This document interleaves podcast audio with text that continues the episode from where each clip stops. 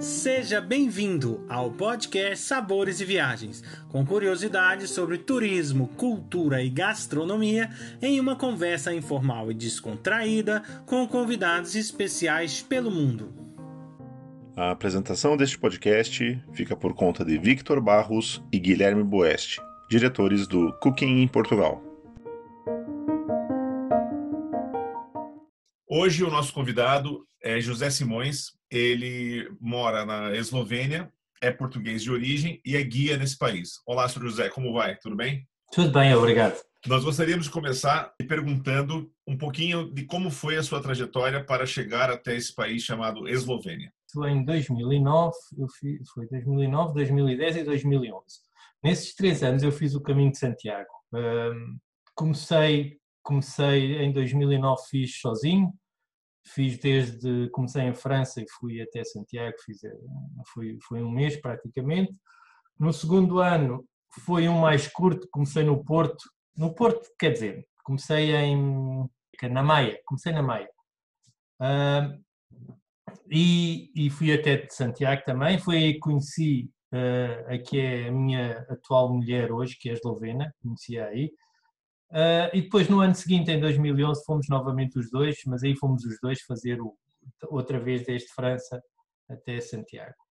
Uh, por acaso foi bom porque, porque acabámos por, uh, por conhecer-nos nos, nos, bons e nos maus momentos.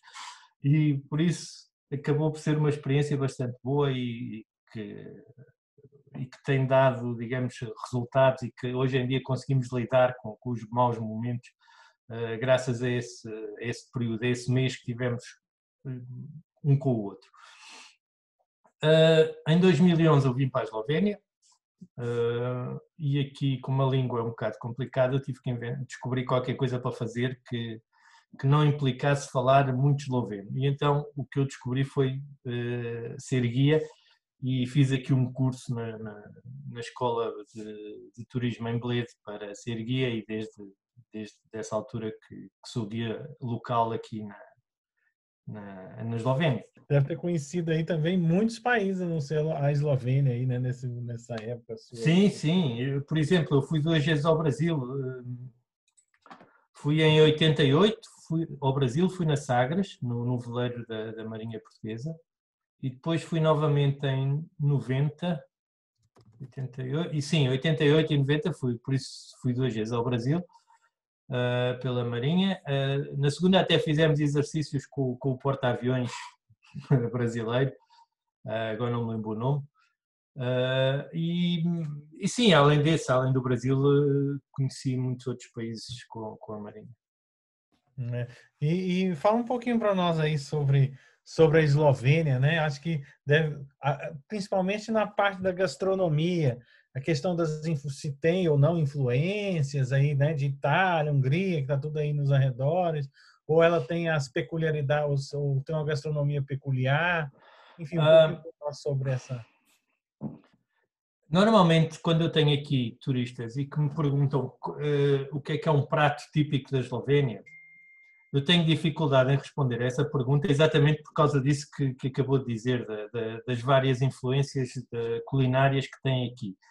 Uh, por exemplo, um prato muito típico que se come na, na, na região nordeste da Eslovénia, que é o goulash, é de influência húngara. Uh, aqui aqui na, na, parte norte, onde, nas montanhas, nos Alpes, uh, há alguma influência austríaca, apesar de, na minha opinião, a comida aqui, em termos, em termos gastronómicos, a Eslovénia está, é muito superior a Áustria, as Alemanhas e por aí fora, o que foi uma agradável surpresa quando eu mudei para cá, estava à espera que, que fosse um bocado baseado na, na, na cozinha austríaca, mas não é. Tem, tem coisas, tem, tem coisas que são comuns, como seja o strudel, a zarra torta, que é o bolo de chocolate que se come em Viena, aqui também fazem em todo o lado. O strudel, claro, fazem também muito, mas isso eu, penso que é mais um, um, uma coisa típica de, dos Alpes do que da Áustria em si, por exemplo. Uh, influência italiana também tem, eles aqui têm muitas pastas, têm os gnocchis, têm o, tem, tem muita coisa mesmo que fazem à base de pasta. Uh, e basicamente isso são as influências que têm aqui em termos gastronómicos do, dos países vizinhos. E por isso, quando se fala de, uma, de, um, de um prato típico aqui da Eslovénia, é complicado porque depende da região.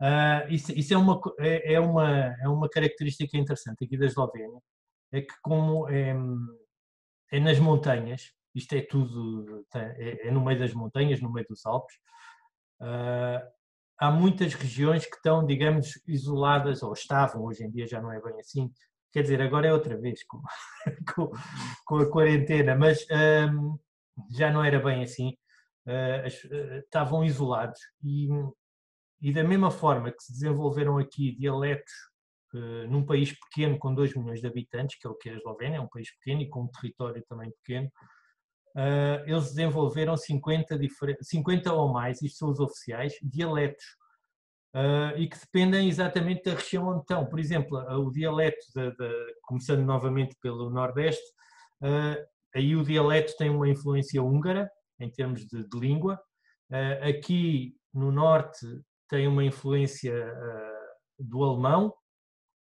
Muito, eles usam muitas palavras do alemão aqui. Na costa, uh, em Porto Rojo e por aí fora, aí tudo nessa região, uh, eles têm muita influência italiana e por isso, aliás, até são bilíngues. Eles ali falam italiano e, e, e esloveno. Uh, depois a Sul tem, tem uns dialetos que misturam o, croata com o esloveno. Atenção que o croata e o esloveno é como o português e o espanhol, mais ou menos. São muito parecidos. Uh, têm as suas diferenças, mas são muito parecidos. E aí sim tem, tem uma língua. Depende. E, e da mesma forma que há esta influência uh, dos dialetos, ou estas diferenças de dialetos por causa do isolamento, também há as diferenças na alimentação ou na gastronomia. Uh, com base no, digamos, nas influências externas e, até do isolamento próprio. Por isso é que é muito complicado falar em termos de, de digamos, de unificar a gastronomia, dizer um prato preferido ou um prato típico. Sinceramente não há, depende da região. Acaba por tornar a, a Eslovénia um país bastante interessante. Em função também talvez dessas influências e, e existe também aí vinho? Há um, há um ou outro que, que é bom, não vou, não vou negar isso. Claro. Uh, a diferença vê-se que são poucos os que têm realmente qualidade. Normalmente são vinhos muito ácidos, muito, muito ásperos, não são exatamente fáceis de beber. Um, há uns de qualidade, há um que se chama Julia, que é, é bastante bom, uh, mas também esse, aí a diferença vê-se é no preço. Enquanto aí em Portugal e Espanha se consegue arranjar vinhos de bastante boa qualidade, perdão, a preços bastante baixos, aqui os de qualidade são caros. É, é complicado. Em termos de vinhos, eu sinceramente, não, para portugueses, espanhóis, não, não digo nada. Não. para brasileiros também, como também conhecem, também normalmente não aconselho nada. É, é, complicado, sim, é complicado estar a, a, referir vinhos desta região. Eles têm aqui bom azeite também, por exemplo, sim. mas também é a mesma coisa, como tem uma produ produções pequenas que são caras. Um, têm, têm produtos mediterrâneos porque têm uma parte da, da costa do, do, Adriático, é pouco, são cerca de 30 ou 40 quilómetros, é, é muito pouco.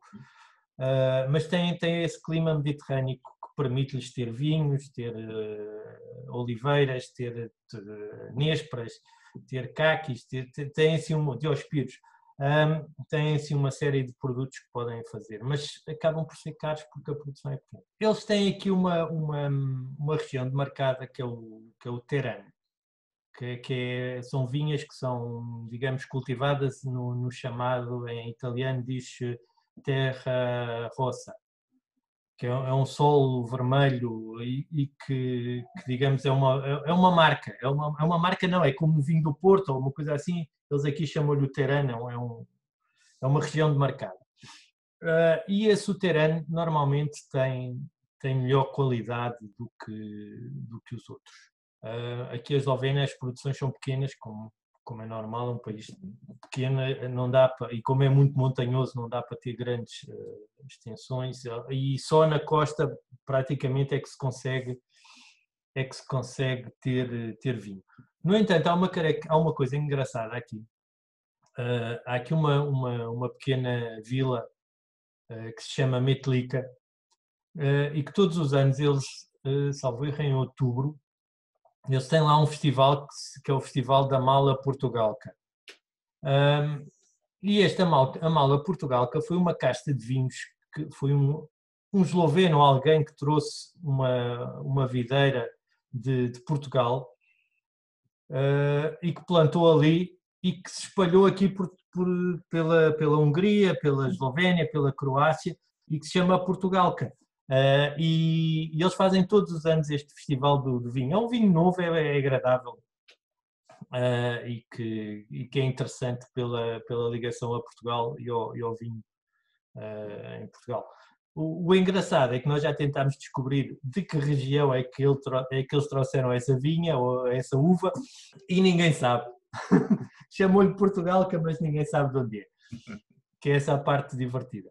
Uh, eles aqui já agora, isto também para, para, também para fazer uma pequena ligação entre o vinho, uh, eles aqui têm, têm muito, muita malvazia. Só que não é, por exemplo, como a malvazia da Madeira, que na Madeira apanha sol o ano inteiro e então desenvolve os açúcares todos e, e, e, um sabor bastante mais agradável. Aqui não, fica bastante ácido, como não, não, não desenvolve açúcares na mesma quantidade, uh, acabam por ser vinhos bastante mais secos do que, do que aí. Esta, estas basicamente são as diferenças, é, é o clima que não, não permite. Aqui, aqui pode eles em setembro já têm que estar a fazer as vindimas porque em outubro já pode nevar hum. e depois se estraga tudo, começam as geadas, os granizos, uh, começa tudo e mais alguma coisa e, e, depois já não, já não dá para fazer nada. Existe, no contexto geral, né, não só da sua região ou então do país, algum doce que é mais ou menos característico ou coisa assim? Por exemplo, aqui em Beleza eles têm uma coisa que se chama, uh, aqui toda a gente chama creme chenita, que é um pastel de, de, com creme que creme na, eh, o nome oficial é creme na resina, mas aqui toda a gente chama creme chenita. Influência alemã, mais uma vez, creme chenite ou, ou algo assim, é uma palavra alemã. E então este bolo, este pastel chama-se, tem este nome, creme chenita. Uh, depois, na região leste, de nordeste, na fronteira com a Hungria, eles têm aí, uh, chama-se gibanica, que é um, um, um, bolo que tem sete camadas de, de várias, vários produtos, que são produtos da, da região, uh, e, e chama-se gibanica, que é outro bolo. E de resto, eles não têm muito, em termos de doçaria, eles têm muito pouco mesmo. Que, e não usam muito, não usam ovos praticamente. O, o, norte daí é tão bom, igual o norte de cá, de Portugal, tipo, é o melhor que se há. Agora, se o senhor não for do norte, eu vou ter um problema. Mas... Não, primeiro eu não sou do norte. Mas eu não aguentei, não resisti. Não, não faz mal, mas tem, mas tem um quê? Perdão, tem um. O que é que tem, pode repetir a Não, é, é, tão bom quanto, porque aqui nós temos aqui não, eu falo em, o bom em se viver, o bom em gastronomia, o bom em vinhos. Aqui o ah. norte, em, em, termos assim, nós temos uma, uma variedade brutal. Né? Nós conversamos de norte a sul de Portugal, o pessoal sempre comenta do norte e a sua especificidade, né? De, daqui. É, não, é assim. Um, é assim. Uh, os eslovenos, o esloveno comum é uma pessoa muito reservada e que não, não se abre muito a, aos de fora. Isto também, a meu ver, está relacionado com o tal isolamento que, que das pessoas aqui nas montanhas. Isto é o mesmo que se passa provavelmente com as pessoas de trás dos montes, que também são mais fechadas, não, não, não são tão abertas. Recebem bem, isso recebem, mas é complicado entrar, digamos, no, no, na parte, no domínio privado deles Uh, são a comida aqui, claro, também é uma também acaba por ser pesada. Uh, tem muita gordura porque é a forma de, de, de resistir aos invernos, que são, são bastante frios. Só para terem uma ideia, Uh, eu estou aqui desde 2011 e a temperatura mais baixa que apanhei foi menos 27. Mas já apanhei aqui menos 27, menos 20, uh, algumas vezes. Uh, costuma nevar bastante também aqui para o norte. Aliás, eles aqui têm, têm a, a principal estância de ski da Eslovénia, é aqui, é aqui no norte.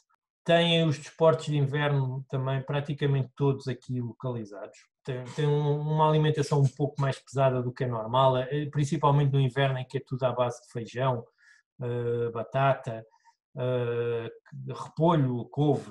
Uh, são, são, são os produtos que normalmente dava para armazenar para o inverno, são estes. Depois tem aquelas coisas interessantes que começa a primavera e a primeira coisa que eles fazem aqui é ir apanhar as folhas hum, pequenas do, dos dentes de leão. Um, eles vão, vão todos para o campo, vão apanhar essas pequenas folhas, quando elas ainda são assim bastante pequeninas, uh, misturam isso com batata e não sei o que mais, e cebola e, e, outras coisas, e aquilo é uma salada que, e ovos, e ovos. Uh, aquilo é uma salada que eles dizem que é muito boa e que ajuda, digamos, a, a, limpar o fígado de toda a carne, de toda a comida pesada do inverno. Um, um, é, uma, é, uma, é uma alimentação que durante a primavera, verão e mesmo no outono é, é muito à base de, de vegetais. Uh, a parte da, das carnes e das, de, digamos, digamos, as comidas mais pesadas são todas para o inverno, que é quando são, é o que é mais fácil armazenar. Uh, tem aqui frutas típicas de, de, daqui do norte e que também acabam por representar aquilo que, que, que é, digamos, a gastronomia daqui. É, não há muito, a variedade é pequena. São, são cerejas que, que estão, agora, estão agora as cerejeiras todas em flor, uh, são ameixas uh, pretas, que eles usam muito para fazer, eh, para fazer compotas e, doces. Uh, é, um, é uma amarelitza, que eles, amarelitza é, um, mas é que o problema é que eu, estou a dizer estes nomes, mas um, as frutas nunca são muito doces. Este sempre, esta é sempre a grande, a grande diferença para, para, por exemplo, para Portugal ou para o Brasil. Não há calor suficiente, não há sol suficiente para, dizer, para digamos, para produzir os açúcares todos. Por isso acaba por ser sempre uh, tudo um pouco mais ácido, as frutas. Mesmo estas asmarelitas que são, digamos, umas, umas rainhas cláudias, são pouco doces. Têm uns pêssegos também pouco doces. As maçãs são ótimas para fazer, uh, para fazer uh, compotas e, e doces. e para o strudel são muito boas, são boas para armazenar o inverno todo, que aquilo não, não, não estraga. Uh, depois também têm peras, uh, e isto basicamente é a fruta que se encontra aqui, só, só isto, não há, não há muito mais. Depois tem também aqui uma, uma digamos, e continua a funcionar assim, tem uma vida muito ligada à, à natureza. Uh, e então, todos os anos, na altura do no verão, verão, sim, verão, outono, no, quando está mesmo calor, eles gostam de ir para as montanhas e vão apanhar todas aquelas ervas uh, aromáticas que, depois utilizam para, para tudo e mais alguma coisa, de, para, para fazer desde, desde xaropes a, a cremes, a não sei o que mais fazem. Continuam a fazer uh, sempre, não pararam. Uh, agora, agora, nesta altura do ano, estava-me a esquecer, agora na primavera. Isto ainda é um pouco cedo para ser primavera, porque aqui pode nevar em maio, como o ano passado, que nos três primeiros domingos de maio teve a nevar, aqui no norte. Uh, mas, uh, por exemplo, estava a dizer, agora, agora nesta altura, eles vão apanhar os pequenos rebentos de, de, dos pinheiros, metem de, em potes ou em frascos com, com mel ou açúcar, põe na, na, na, janela e fica ali o verão todo a apanhar sol. Uh, e aquilo faz o, o, um xarope igual ao que se compra aí em, na, na, nas lojas, é a mesma coisa, é o, é o, é o mesmo. Eu já vi uh, a venda aí em, em Portugal, lembro-me, comprava, Agora não, agora faço, vou apanhar os rebentos nas florestas e, e, e, faço em casa. Um, depois também há a época dos cogumelos, que essa aí então uh, é bastante. É, essa aí já é, outra, já, já é diferente. Eles aqui têm os porcini, muitos, têm, têm muito. O porcini é italiano, eles aqui chamam, chamam Jurcek. Um, este é um, é um cogumelo que é muito utilizado aqui também na, na gastronomia. Tanto que aqui há uma, há uma sopa de cogumelos que eu recomendo, se alguém vier cá no outono, uh, fim do verão, outono, princípio de inverno, comam a sopa de cogumelos. Eles normalmente até servem esta sopa de cogumelos num pão. Uh, tem, assim, tem, tem um formato uh, cilíndrico, mais ou menos, é um pão que eles fazem cilíndrico, escavam no meio para tirar toda, toda, todo o miolo do pão, uh, cortam uma das, antes disto, cortam uma das pontas e depois isto é a tampa, digamos assim, e põem a sopa lá dentro. Uh, isto, isto, por exemplo, é um dos pratos que, que é muito normal encontrar aqui na, na, no norte da, da Eslovénia. Mas isto é bom mesmo porque nessa altura os cogumelos são frescos é bom mesmo é no fim do verão, outono, princípio de inverno. Aí vale a pena. Depois tem para aqui também uma, uma espécie de uma feijoada. Atenção que é, é diferente. É diferente. Não é o feijão preto pequenino da, da, da feijoada brasileira. É, eles usam aquele feijão que em Portugal nós chamamos o feijão manteiga, salvo erro, que é aquele branco um pouco maior. Uh, ou então eles utilizam uns mesmo grandes que que agora me lembro como é que eles chamam, como é que se dizem em esloveno, uh, e fazem isso, mas fica bastante bom porque fazem também com enchidos e acaba por ser um prato muito bom. Mas isto é um prato que encontram nas montanhas, no, nas, no, nos abrigos de montanha. Cá embaixo ninguém come isso. as pessoas vão lá acima para comer o, isso. Outra coisa que também entra, há aqui muito é um, é um que é, eu, eu, não, eu não sei eu não sei definir isto, mas isto é, é, é uma, uma massa que eles fazem e depois no, meio enrolam, fica, fica tipo uma torta, em Portugal chamamos torta, agora não sei como é que se chama no Brasil, mas vocês podem, rolada ou algo assim do género. É, fica, enrolam, metem uma, os doces todos lá dentro que, do que quiserem e depois cortam em fatias e aquilo fica, aquilo fica muito bom. Uh, isso encontra-se também facilmente aqui nas montanhas, uh, é, uma coisa típica de, de, quem vai subir às montanhas. Uh, outra coisa interessante que há por aqui, esta, esta, os truques eles podem fazer com tudo, desde as marmeladas ou as compotas ou os doces, também põem às vezes secuta. Secuta é, é aquele produto do leite, é o, não é requeijão, mas é o... Creme de leite. Como? Creme de leite, não? É, é um creme, é aquela, é, o, é aquela parte nada. coagulada do leite que, ah, que eles utilizam. Coalhada, é isso mesmo. É, eles utilizam isso também. Bem, pizza também há muita por aqui, também é tal influência italiana. E, e, são boas, e são boas normalmente. Espaguetes, claro, também, tudo isso. Por, por aqui exemplo... acaba por ter alguma influência italiana, porque nós estamos muito próximos de Itália. Aqui, aqui por exemplo, onde eu vivo, uhum. estou um, mais ou menos, daqui eu mudei há pouco tempo, mas devo estar aí a 10, 15 quilómetros da Áustria e a um pouco mais 20 a 30 quilómetros da, da Itália. Ou menos, em linha reta se calhar é, é menos, porque no entanto as montanhas pelo meio, por isso não. Mas estava eu aqui a lembrar, tentar lembrar, mas tem o Strutli, tem, tem... Mas, por tem exemplo, isso. em época festiva aí, por exemplo, é, é, pronto, Natal, fim de ano, o que, que é típico assim? Não tem nada a ver.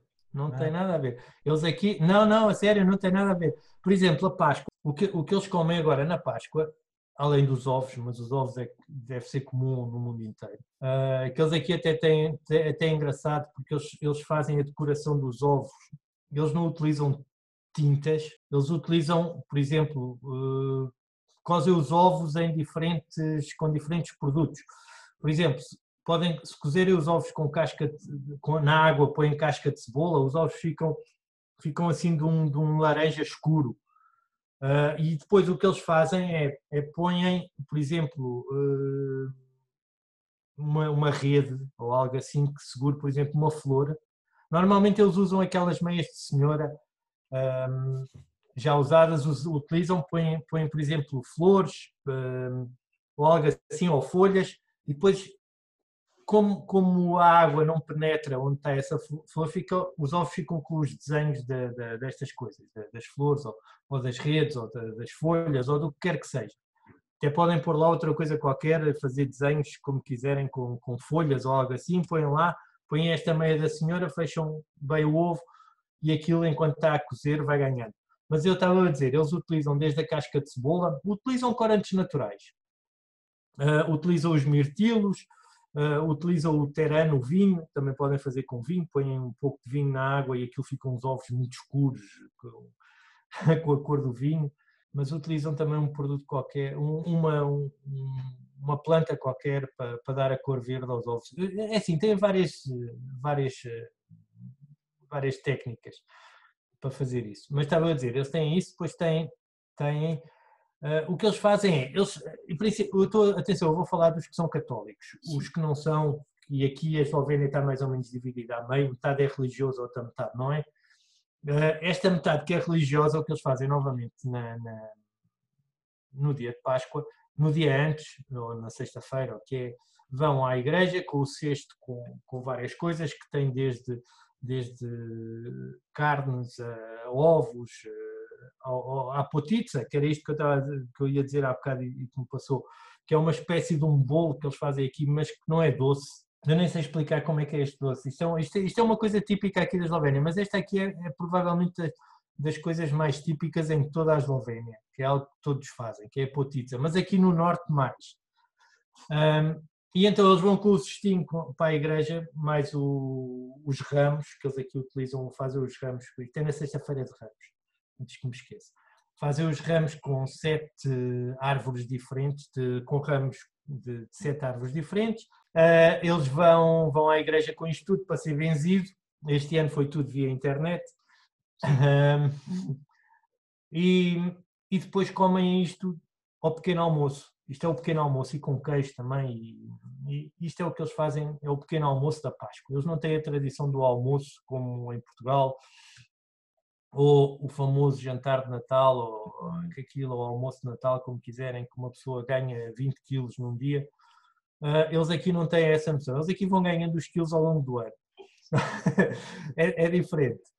Como tem a alimentação todo o inverno é à base de batata e feijão, podem imaginar os quilos que se ganham durante o inverno se não, se não tiverem uma atividade física. Gostaríamos de agradecer a sua participação no nosso podcast para poder contar um pouco sobre a Eslovênia. Sempre que precisarem de alguma informação daqui, perguntem que eu terei todo o gosto em, em dar.